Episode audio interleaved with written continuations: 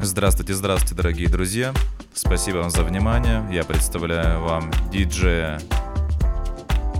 Какого диджея? Все правильно, никакого. Потому что я не диджей, а всего лишь очень скромный радиоведущий на нашем радио. Тестовая звукозапись для всех наших друзей. Спасибо, что остаетесь с нами, спасибо вам за ваши отзывы, спасибо за эту звуковую карту M-Audio M-Track 2X2, которая, блядь, стоит 8 косарей. Это профессионального уровня оборудования, которое позволит мне записывать потрясающие аудиоподкасты и, возможно, даже новую хип-хопу или рэпу. Передаю привет всем тем, кто меня слушает. Спасибо большое еще раз.